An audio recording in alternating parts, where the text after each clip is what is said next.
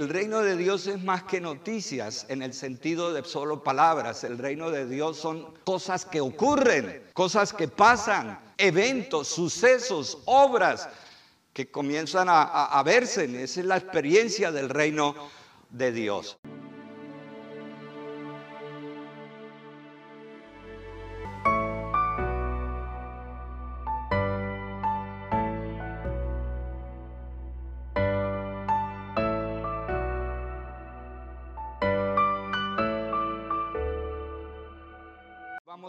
A en esta mañana en la palabra del Señor.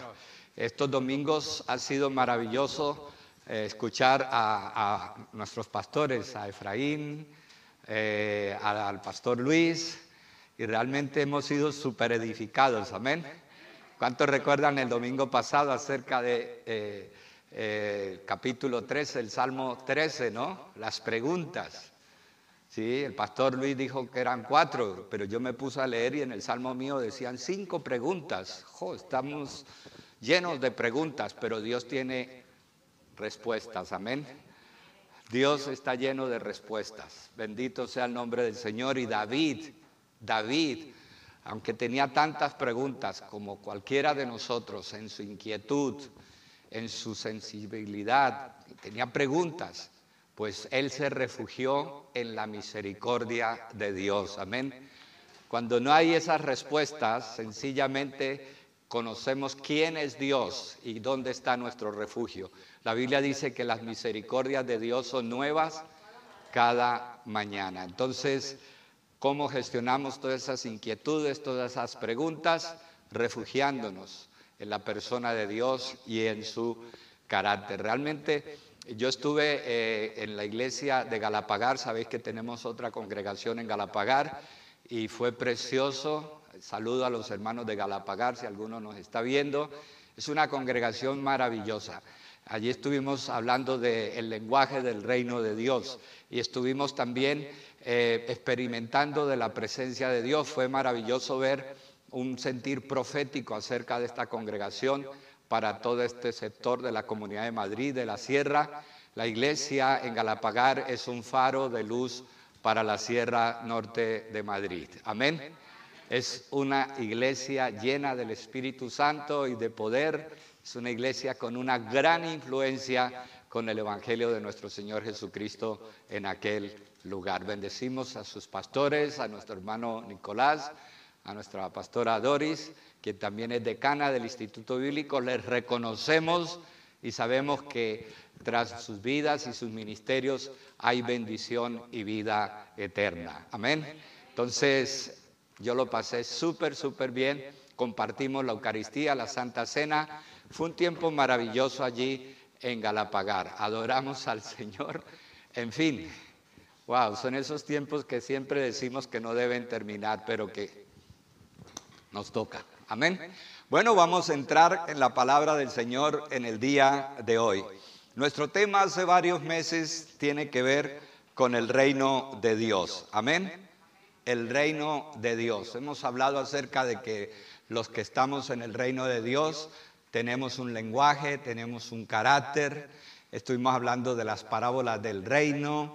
Hemos estado hablando acerca de eh, el valor que tiene el reino eh, vemos como el evangelio que predicó Juan y Jesús fue el evangelio del reino. El Padre nuestro nos dice, vénganos en tu reino. En fin, el, el, reino de Dios, el reino de los cielos está por todas partes en las escrituras, sea el, reino de Dios o el reino de los cielos, son sinónimos en, la palabra de Dios. Es impresionante ver cómo estos términos se intercalan para darnos una visión completa acerca de lo que es el gobierno de Dios. Amén. El capítulo 4 del libro Apocalipsis habla repetidas veces del trono de Dios, porque hay que entender que Dios reina. Amén. Dios reina, el trono de Dios está firme. Bendito sea el nombre del Señor. El trono de Dios está firme. Así que seguimos hablando del tema del reino porque nosotros somos ciudadanos del reino. Amén. Y no necesitamos morir para entrar en el reino de Dios. Ya vivimos en el reino de Dios. ¿Cuántos dan gloria a Dios? Amén. Yo le dije a los hermanos en Galapagar, no se asusten. No tenemos que morir para entrar en el reino de los cielos. Ya estamos en el disfrute, en la vida, en la relación, en nuestra comunión, en la experiencia, en la vivencia del reino de Dios, como la vida eterna, ¿no? Hay personas que dicen que vivir la vida eterna es cuando muramos. No, ya estamos viviendo la vida eterna, amén. En Juan 17:3 dice, "Y esta es la vida eterna, que te conozcan a ti, el único Dios verdadero, y a tu Hijo Jesús, a quien tú has enviado." La vida eterna no es solo olán, tiempo indefinido y eterno, que es el término griego, ¿vale? La vida eterna es una persona, es una relación, amén, que no solamente involucra infinitos días, sino involucra calidad de vida. La vida eterna es la persona de Jesús, es conocer a Jesús, es estar en la vida eterna. Amén. Entonces, ya los estoy ubicando nuevamente el tema para que continuemos hoy hablando del reino de los cielos. Vamos a ir a Mateo capítulo 11, versículo 12. Creo que lo tenéis todos. Mateo 11, 12 dice, desde los días de Juan el Bautista hasta ahora, el reino de los cielos sufre violencia y los violentos lo arrebatan, ¿cierto? en esta traducción el mensaje no deja de confundirnos de pronto en esta terminología. ¿ve? Eh, aquí encontramos que el reino de Dios, eh, el reino de los cielos, siempre experimentará violencia, siempre habrán personas no pacíficas que tratarán de desbaratarlo y destruirlo. Es así que solo entrará en ese reino aquel que de todo corazón lo busque, aquel en quien la violencia de la devoción se equipare a o supere la violencia de la persecución. Amén. Este versículo viene en el marco de las palabras de Jesús acerca de Juan el Bautista. Recuerden que Juan el Bautista al principio del ministerio de Jesús fue llevado preso, ¿cierto? Y estando en la prisión, escuchad bien, Juan Bautista mandó a sus discípulos a donde Jesús a que le preguntaran si él era el Mesías, si era el Cristo de Dios. ¿Y qué le respondió Jesús a los mensajeros? Dile a Juan que los ciegos ven, los cojos andan, los sordos oyen, los muertos son resucitados y a los pobres les es predicado el Evangelio. O sea, no le cuente lo que yo le voy a decir, cuéntale lo que tú estás viendo, lo que testifica la gente y lo que todos dicen acerca de lo que está pasando en el reino de Dios. Amén.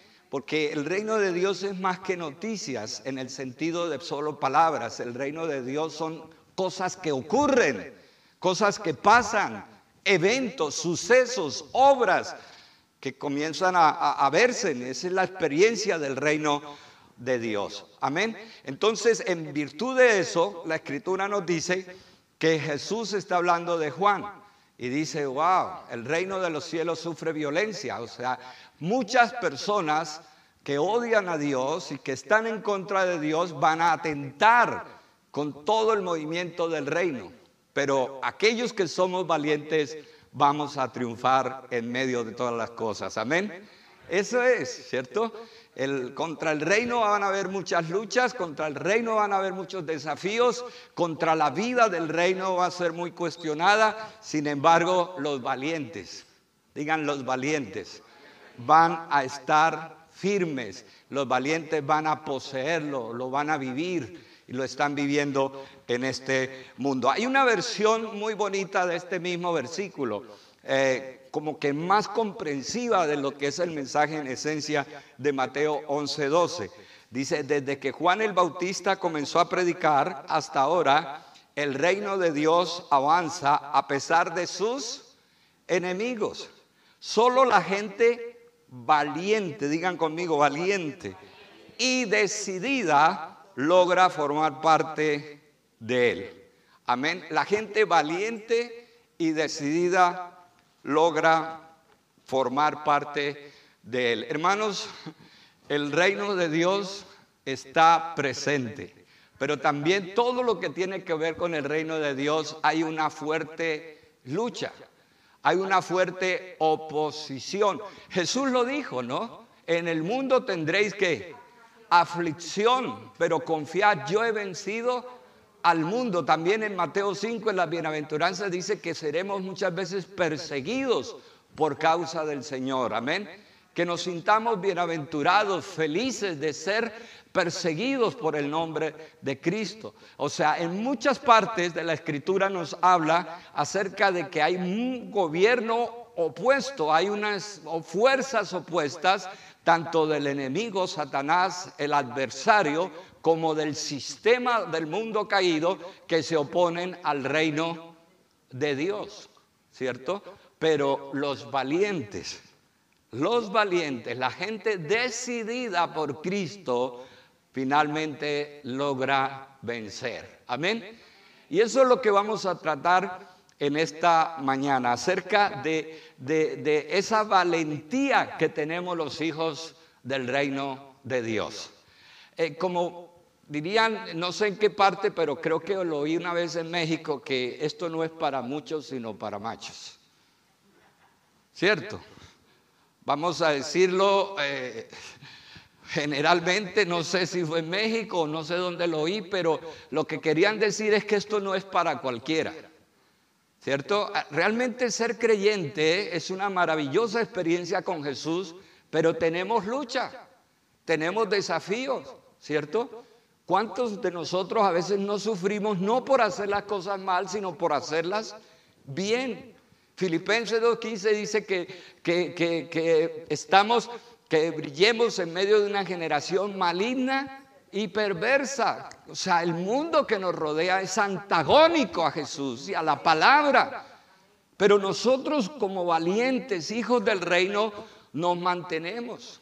Hay personas que, dice la escritura en la parábola del reino de la semilla, del sembrador, dice que, muchos teniendo dificultades en su fe, huyen y se van y la palabra de Dios se hace infructífera porque a veces es difícil mantenerse en, en, la persona de Jesucristo, mantenerse en el Señor. Muchas personas vienen y entregan su vida a Cristo, se rinden a Cristo, pero les viene una dificultad y ya no no quieren seguir al Señor, porque pensaron que cuando eran de Cristo, pues ya todas las cosas eh, no iba a haber problemas, que todo se iba a solucionar, y la realidad es que estamos aún en este mundo, y en este mundo tendremos aflicciones. Amén.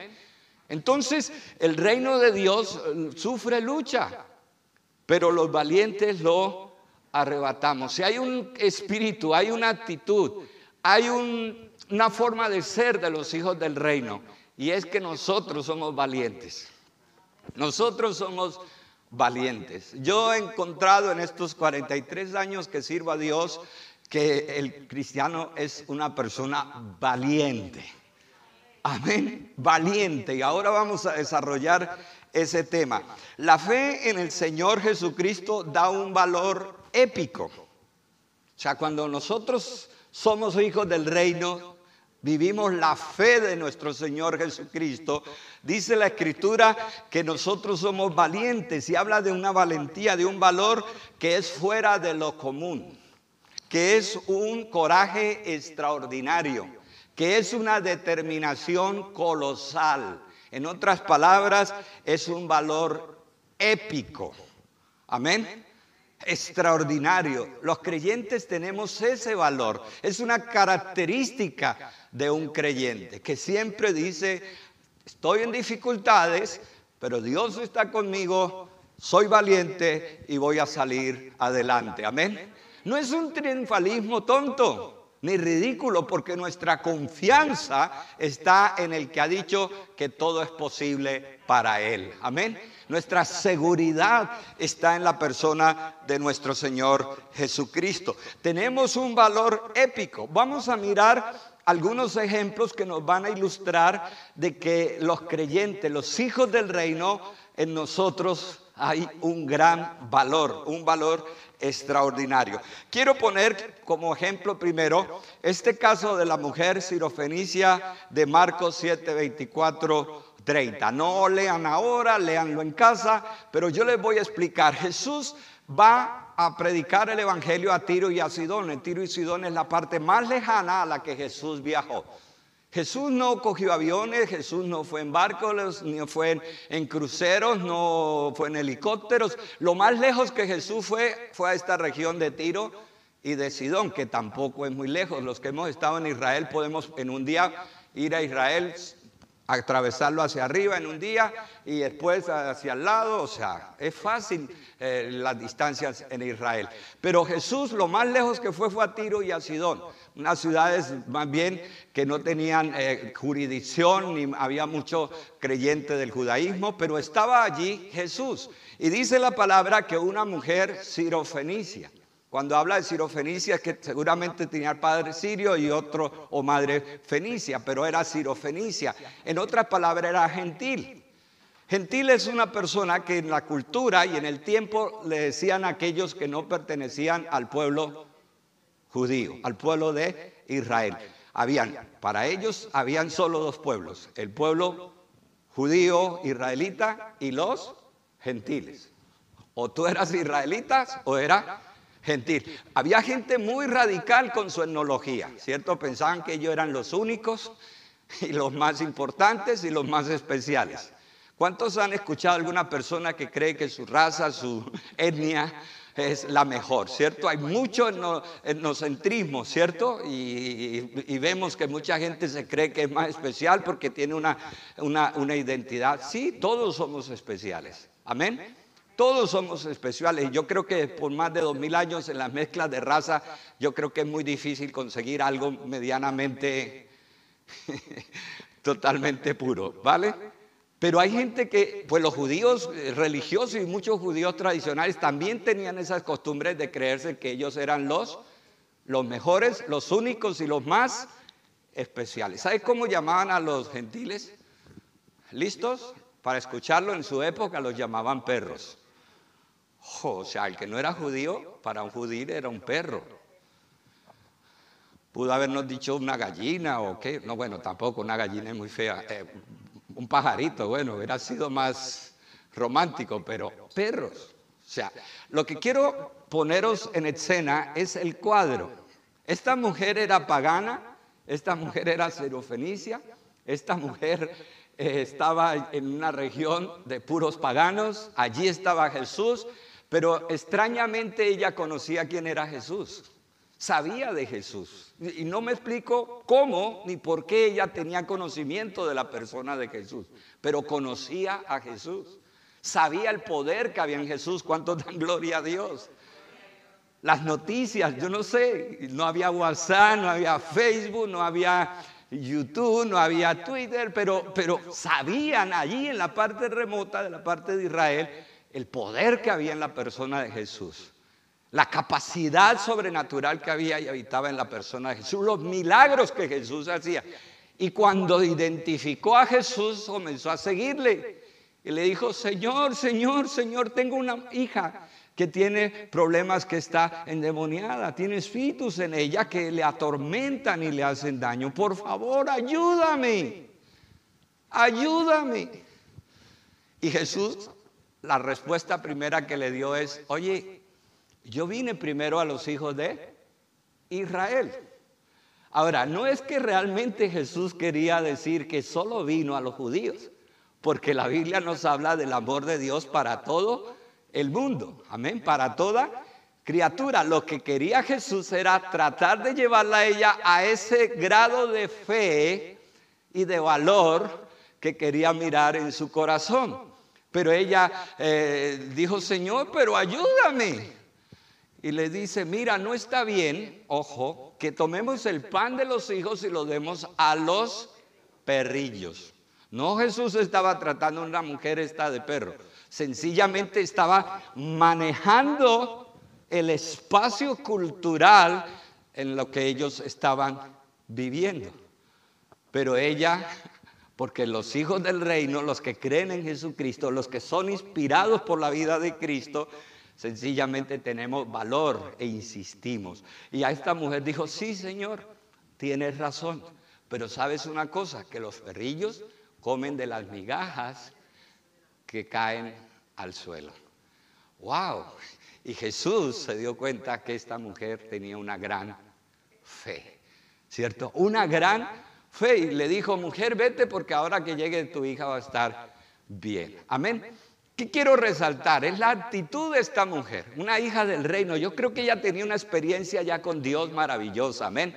No importa si era gentil, no importa si era sirofenicia, no era, importa si la llamaban los judíos de una forma. Ella tenía una relación con Dios y sabía dónde buscar la ayuda y el socorro. Amén.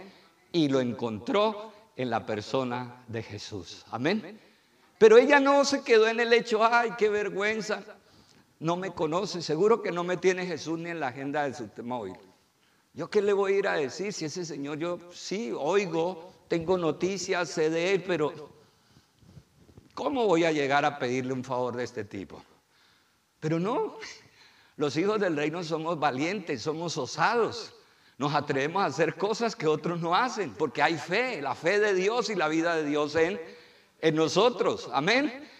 ¿Y qué fue? Pues insistió y fue, y cuando Jesús le puso los temas culturales en los que ella seguramente había convivido, con los que ella quizás había luchado, para que pudiera entender el proyecto de Dios, del amor de Dios que disipa todas esas, todas esas murallas. Dice la escritura que, que vio que ella insistía, seguía insistiendo y no dejaba de insistir hasta que finalmente logró lo que estaba pidiendo. Amén. Es importante que entendamos que somos valientes y que aunque haya muchos escollos en el camino, amén, nosotros los hijos del reino somos valientes y siempre insistimos y vamos adelante. Y aun cuando se nos vengan que no, que no es posible, nosotros vamos a decir, sí es posible porque Dios está con nosotros. Amén. Me estaba acordando de Martín. Martín eh, es un chico español, eh, francés, franco-español, es miembro de nuestra iglesia, es misionero en Cartagena de Indias, ahora está en Francia, está trabajando allí para el Señor, es miembro de nuestra iglesia. Yo le digo a él que él es el único miembro que no aparece en la iglesia como cinco años. Pero es nuestro querido Martín. Este misionero me, ponía a mí de los pelos, bueno, de los cuatro que tengo, me ponía así. Porque llegaba y decía, pastor, eh, necesitamos un coche. Y le decía Martín, no tenemos un coche para el equipo misionero. Vale, pastor, no pasa nada. Y, y, como a los 30 segundos venía y me decía, bueno, pastor, un coche más pequeño. Pero Martín, que ya te dije que no tenemos un coche. Y daba como una vuelta y volvía, pastor, y, una moto. Martín, que no hay moto. No, en serio. Y pastor, una bici. Martín, que no tenemos nada de esas cosas para este equipo misionero. Estábamos haciendo un trabajo asociado con equipos misioneros. Y, pero él era una persona que insistente porque es carácter de lo que somos. Diga, así somos nosotros los hijos del reino valientes, osados, vamos hacia adelante. Es el espíritu de esa maravilla obra de Dios que está operando en nosotros que nos lleva a ser echados para adelante. Amén. Él decía, Dios me ha llamado para, para predicar el Evangelio. Y yo, Martín, ten cuidado. No, se cogió una maleta con 30 Biblias y se fue para Marruecos a que le quitaran por ahí la cabeza, hermano y le persuadí, sea prudente, Martín, vale, pastor. ¿Y quién lo paraba, hermano, a Martín? Pues allá llegó, no sé cómo hizo, pero distribuyó en Marruecos las, las Biblias. Y llegó y me dijo, pastor, una vez me dijo, pastor, me, voy a viajar, voy a Francia, eh, ¿me puede dejar en una gasolinera? Y le digo, ¿cómo así? ¿Tú, tú vas a Francia te pones combustible y te vas, no tienes coche, ¿cómo vas ahí? Te llevo al autobús, te llevo al tren, te llevo al aeropuerto. No, pasó a una estación de servicio en una carretera en la dirección donde yo voy. Y le digo, pero macho, ¿y eso para qué? Dice, no, pastor, yo, mi tiempo que quiero que no perder en el, en el avión o en el tren, yo prefiero ir con alguien que conduzca un camión. Y le digo, ¿y eso por qué? Dijo, pastor, yo tengo para pagarme un pasaje. Pero mis mayores experiencias espirituales ha sido yendo con un camionero y hablándole de Cristo. tiene que aguantarme dos, tres, cinco y diez horas. Me llevan hasta un tramo, cojo otro camionero y Dios me da la oportunidad de llevar a todos esos camioneros a Jesús. Y no porque no tenga dinero, es porque Dios quiere que yo comparta su palabra. Amén. Ese es el carácter de los hijos del reino. Somos insistentes, no nos quedamos parados. La mujer del flujo de sangre, ¿cierto? Es impresionante que en este suceso Jesús va a sanar a la hija de Jairo. Y caminando hacia la casa de la hija de Jairo, hay una mujer que había tenido 12 años de enfermedad de flujo de sangre. Primero, ella no tenía que estar dentro de la ciudad porque higiénicamente a este tipo de enfermedad obligaban por salud pública en esa época a que estuvieran fuera de la ciudad, en aislamiento. Que además tenía que, estar apartada. Pero esta mujer oyó que venía Jesús. ¿Cuántos dan gloria a Dios?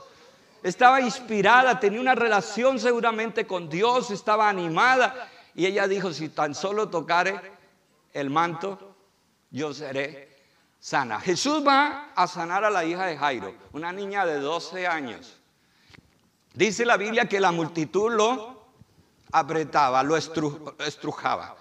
Y, va Jesús, ¿cierto? Mientras Jesús va, le dicen a Jesús y a Jairo, Oye, Jairo, ya tu hija murió, no moleste más a Jesús, porque ya tu hija, cuando viniste a pedir ayuda, estaba viva, pero ahora ya tu hija ha muerto. Pero Jesús le dijo, no, crea, vamos adelante, vamos a, a, ver la chica. Y en el camino, esta mujer detrás, abriéndose espacio, seguramente toda lánguida y pálida, 12 años con flujo de sangre, totalmente anémica, ¿cierto? completamente calavérica. Yo me imagino una mujer en una condición de enfermedad tan terrible como la que tenía esta mujer. Pero era una mujer que eso que había en su corazón no la llevaba a resignarse fuera del muro, sino que insistió, digan conmigo, insistió, caminó en la dirección correcta hacia Jesús y fue, aleluya, y se tiró y le tocó el manto a Jesús y fue sanada. Amén. Y, Jesús se dio cuenta porque todos le tocaban, pero ella lo tocó con fe. Y, Jesús dijo, pero ¿quién me ha tocado? Y los discípulos dijeron, pero maestros, todos te estrujan, todos te empujan, todos te pellizcan, todos te tiran, todos te... Dijo, no, pero hay alguien que me ha tocado. Y fue que la mujer dijo, Señor, yo dije, tu fe te ha sanado. Amén. Qué bueno que nosotros no nos quedamos pasivos los que creemos en Jesucristo, los hijos del reino, el reino de Dios se hace violencia, se resiste. Las cosas del reino a veces son difíciles, pero nosotros no nos quedamos parados en el mismo lugar.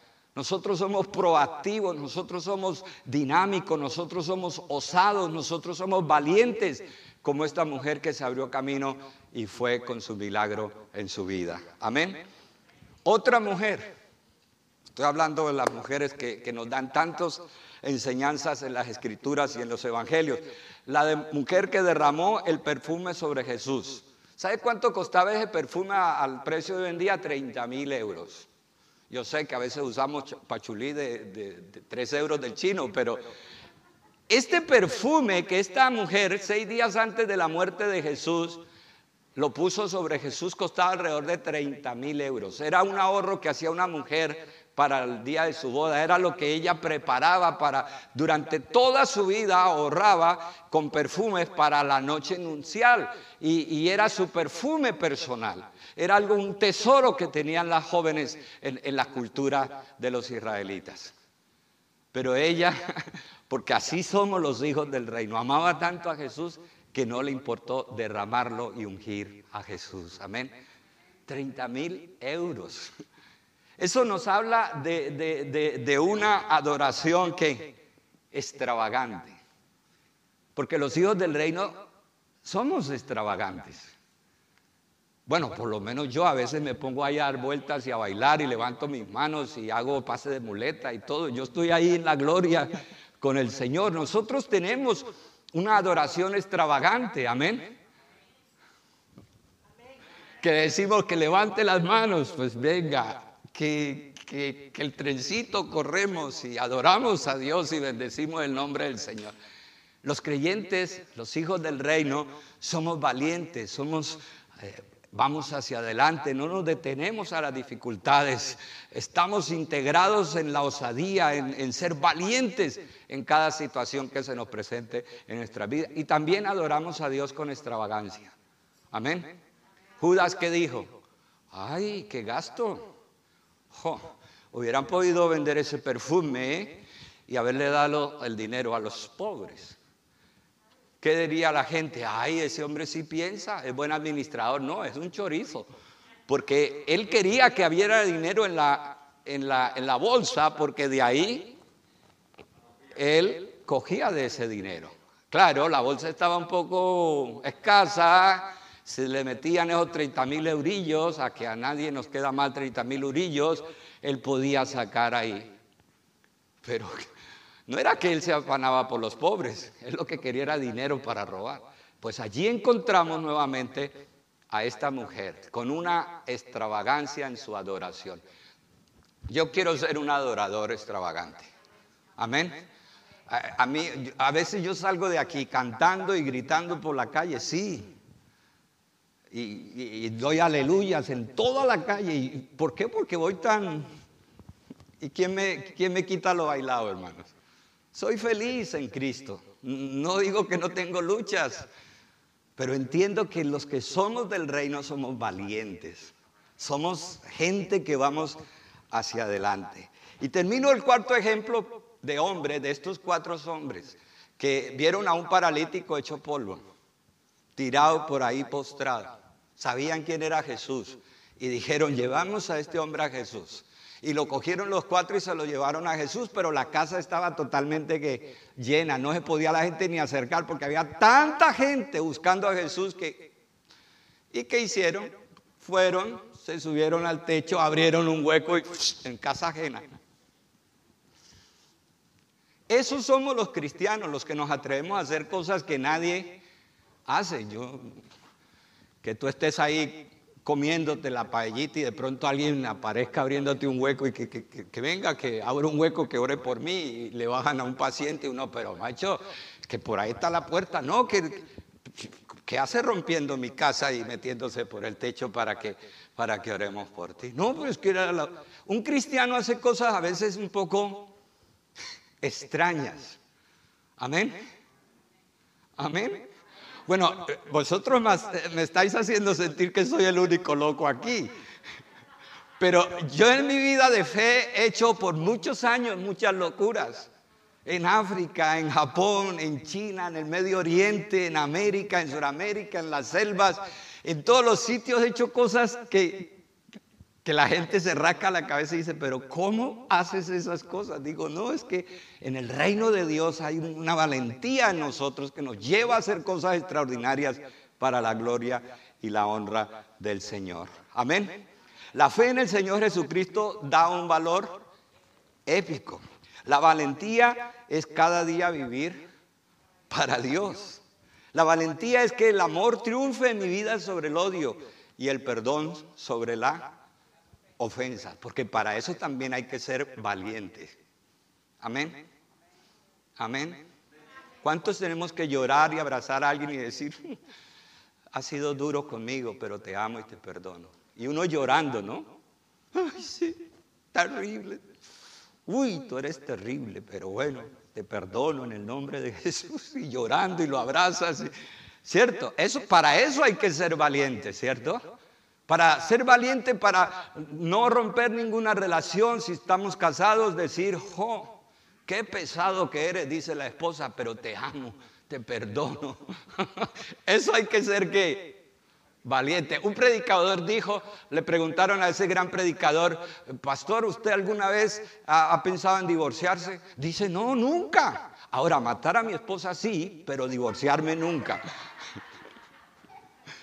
Hay que tener valentía para vivir el día a día y hacerlo bien. ¿Sí, amén? ¿Cuántas veces le dan ganas a uno de empujar a alguien como al tren, no? Y es que me tenía hasta... Pero hay que tener valentía para vivir en el perdón. Hay que tener valentía para vivir en la gracia. Hay valentía para pasar por alto la ofensa.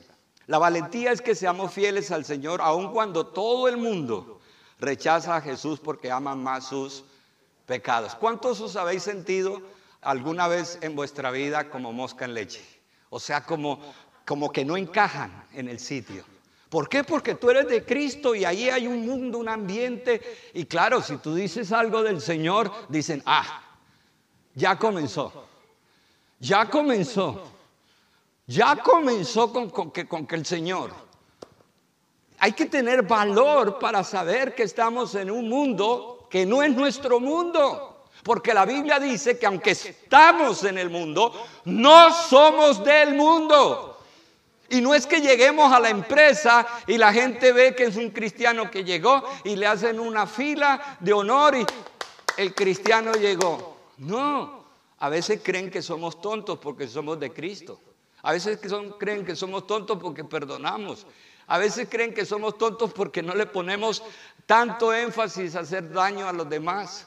Sencillamente hay que aprender a ser valientes aún en un mundo que es contrario a Dios mismo.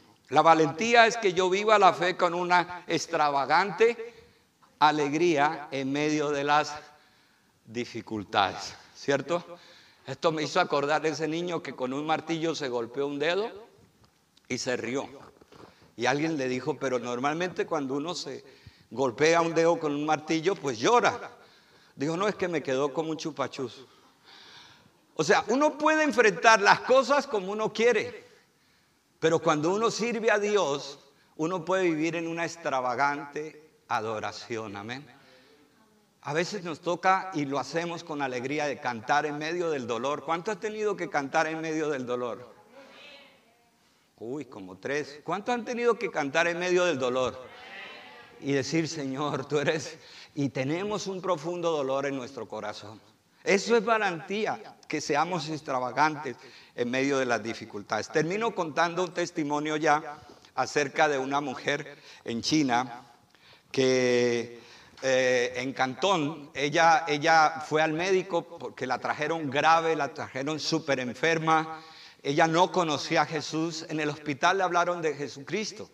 En el hospital le hablaron del Señor y ella recibió a Jesucristo y tuvo una experiencia tan bonita con Dios que experimentó el gozo de la salvación, la paz del Espíritu, experimentó todas las cosas de Dios maravillosas.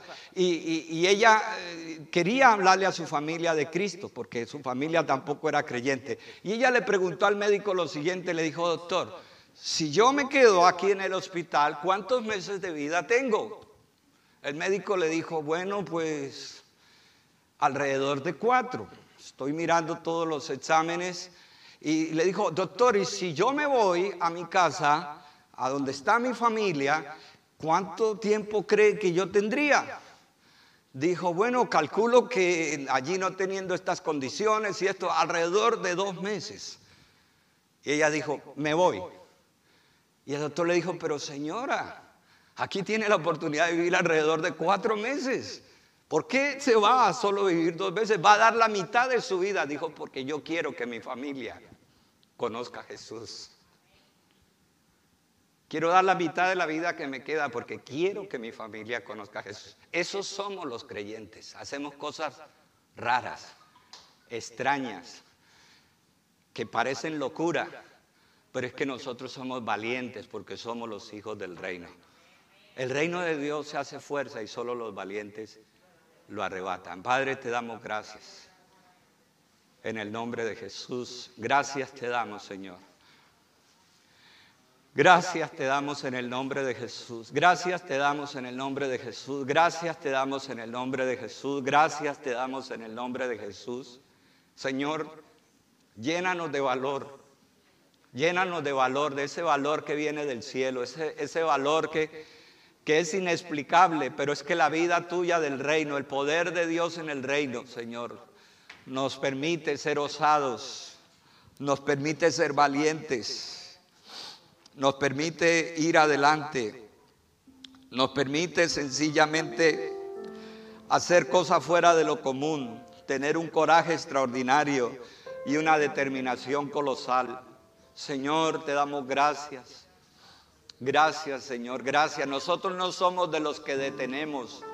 Nosotros somos los que vamos adelante en el nombre de Jesús. Colócate en pie y dígale, Señor, yo voy adelante en el nombre de Jesús. Hacer cosas extravagantes sin parecer que parecen locas, porque el reino de Dios nos desafía, el reino de Dios nos inspira, el reino de Dios nos capacita, el reino de Dios nos llena de poder. Dile, Señor, yo quiero ir en este plan. Nada me va a detener. Nada me va a detener. Vamos a seguir adelante en el poder del Espíritu Santo. En el poder del Espíritu Santo, aunque todos sean difíciles, aunque todos sean antagónicos, nosotros vamos adelante en el nombre de Jesús.